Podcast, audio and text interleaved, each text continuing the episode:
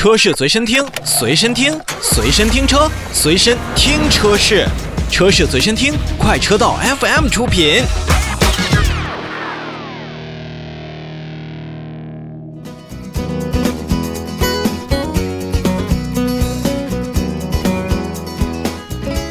近日呢，凯迪拉克 CT4 通过网络直播的形式进行了上市。那新车一共推出了一种动力、两种配置，时尚的外观呢也是让很多消费者趋之若鹜。那价格呢是 2.8T 的时尚型二十三点九七万元，2.8T 的精英型二十五点九七万元。颜色搭配上呢，CT4 提供六种颜色和三种内饰可供选择。同时，CT4 也是加入了凯迪拉克的长租计划，也就是那个租了。月租呢两千九百九十九元起，以更灵活的资费、更便捷的用车、更省心的服务，为年轻的用户带来更好、更方便的一个用车体验。可以说，在国内的汽车厂家中啊，上汽通用绝对是作秀大咖，旗下的任何一个品牌的活动都能成为当时或者一定时期内的发布范本，那本次也不例外。就算是在疫情期间呢，凯迪拉克无法将发布落地，但也能通过成功的发布营销，获得最最广泛的受众关注。这一点真的不服不行。那本次发布活动真的很通用，也很凯迪拉克。上通请来了目前网络流量巨大的一众明星达人为 CT4 站脚助威。那抖音当中最会配音的李如如，时尚主理人李晨，马甲线女王袁姗姗。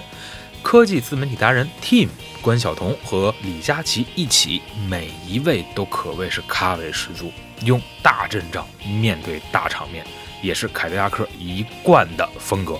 那比起之前在凯迪拉克之夜上面的林俊杰、莫文蔚等等实力派巨星，上述六位的网络流量目前真的叫有过之而无不及。加上凯迪拉克一贯优秀的舞美设计和环节设定，这场发布会，嗯。其实应该是叫做这场秀可谓是高分的。那说回到车呢，其实早在去年的凯迪拉克之夜当中，CT4 就随着 CT5 的亮相，让我们在场的媒体也是一睹了真容。CT4 比 CT5 更加紧凑，运动化也是更加彻底。从一开始呢，其实就让很多的媒体同行朋友命名为今年2020年最值得期待的车型之一。上汽通用凯迪拉克 CT4 定位在了 A 加级的运动型豪华轿车。那风尚版和运动版的两种外观，根据外观呢得分而言，我觉得明显运动版要更偏向于年轻消费者，对他们可能更具有杀伤力。同时呢，CT4 基于了凯迪拉克最新一代的轻量化的后驱平台来打造，整车的前后比例也是达到了五十比五十的结果。上有中级车 CT5，那 CT4 呢显然只能定义在紧凑级别的一个车型。不过，CT4 的整车尺寸也是达到了四米七六、一米八一的宽、一米四二的高，而轴距也是达到了在紧凑级别车型里面令人惊讶的二点七七五米。看车身数据呢，这根本不是一台紧凑级的车型，而活脱像一个中级车。不过，在凯迪拉克这个尺寸的车型中，虽然有着将近两米八的轴距，但说实话，但后排空间却为是一个缺陷。跟上一代的 ATS 一样，空有轴距而没有实质的空间。虽然空间不能让人太满意，不过凯迪拉克也说了，这车呢就是为年轻人打造的运动型车型，所以空间小点也无妨。那接着说外观，作为凯迪拉克最新的设计语言，除了我们熟悉的钻石切割理念，更多 CT 五或者 CT 六的造型特点也在 CT 四上一一展现。遍布车身的熏黑饰条、小鸭尾的扰流板、辨识度极高的标志型直列式大灯，都能让 CT4 一见倾心，不见怀念。这一点上，如果谁要说 CT4 不好看啊，估计也会有很多的朋友出来反对。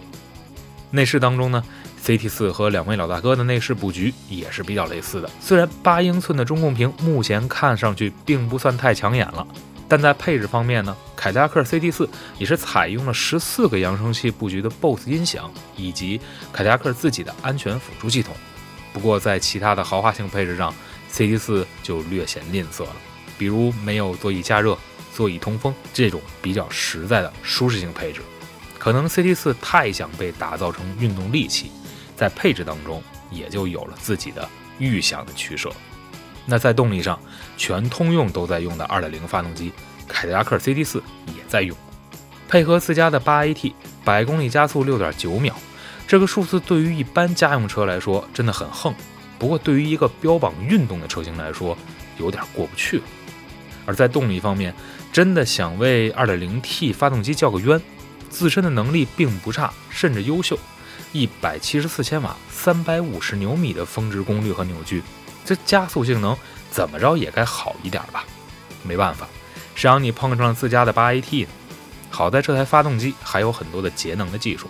所以在油耗方面也算是一种弥补。那到底 CT4 动了谁的蛋糕？刚才都说了，都说 CT4 定位在了 A 加级市场，那么它将面对的是什么样的对手呢？会是宝马三系、奔驰 C 级、奥迪 A4L 吗？不，肯定不会。那是 CT5 或者降维打击之后的 CT6 需要做的事情。善于做差异营销的凯迪拉克也会把这款车型放在现在 BBA 或者其他豪华品牌的紧凑级车型身上。现在有很多的媒体朋友都说了，像奥迪 A3 呀、奔驰 A 级呀、宝马一系呀，这些都愧是 CT4 的对手。而按照现在二十五万多的售价来看的话，凯迪拉克还算合适，甚至有些成为勇敢的注脚。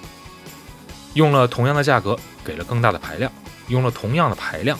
给了更大的车身，用了同样的车身，给了更低的价格。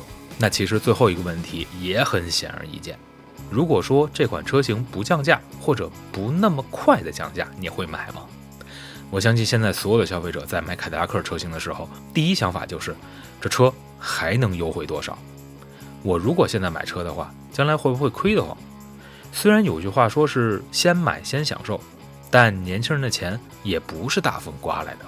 上市之后就买一个降价成性的品牌，多少会让人不乐意。当然了，凯迪拉克也看到了这一点，在现在 CT5、XT6 上优惠力度控制的还算不错。但说实话，从之前 AT-SL 身上得到的降价王者名号，也不是那么容易摘掉的。这一点，CT4 包括 CT5 的压力真的还挺大。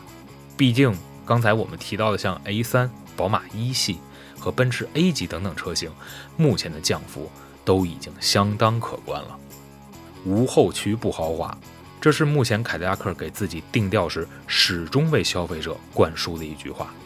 到底市场给了后驱多少存量，或者说消费者对于这样的车是前驱、后驱还是四驱，到底有多少期许？我不知道。但我知道，在 CT4 的二十三万至二十五万的价格区间，我们还真的可以去看看领克零三加。嗯，从账面数据来看的话，零三加也真的要比 CT4 强了不少。最直观的直线加速能力上，两者差距相差一秒，对，零三加赢了。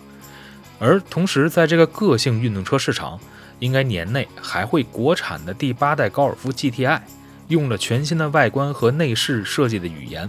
不可谓说不年轻，这么一来看的话，CT4 要大火，确实有点难度。所有伟大都源自一个勇敢的开始。看起来 CT4 用了一个二十三万的价格，开创了 2.0T 后驱运动车的先河。所以 CT4，如果你真的勇敢再能多一点的话，不妨给出一个更低的售价，那样的勇敢更值得钦佩。好了，CT4 车型跟大家介绍那么多。您不妨在我们的微信公号下给我们留言，在微信搜索公众号下搜索 A U T O F M Auto F M 就可以找到我们，说说您对于 C T 四的看法，并且也欢迎在之前发送的 C T 四的推文当中说一说，如果说您要买 C T 四的话，您觉得多少钱入手更合适呢？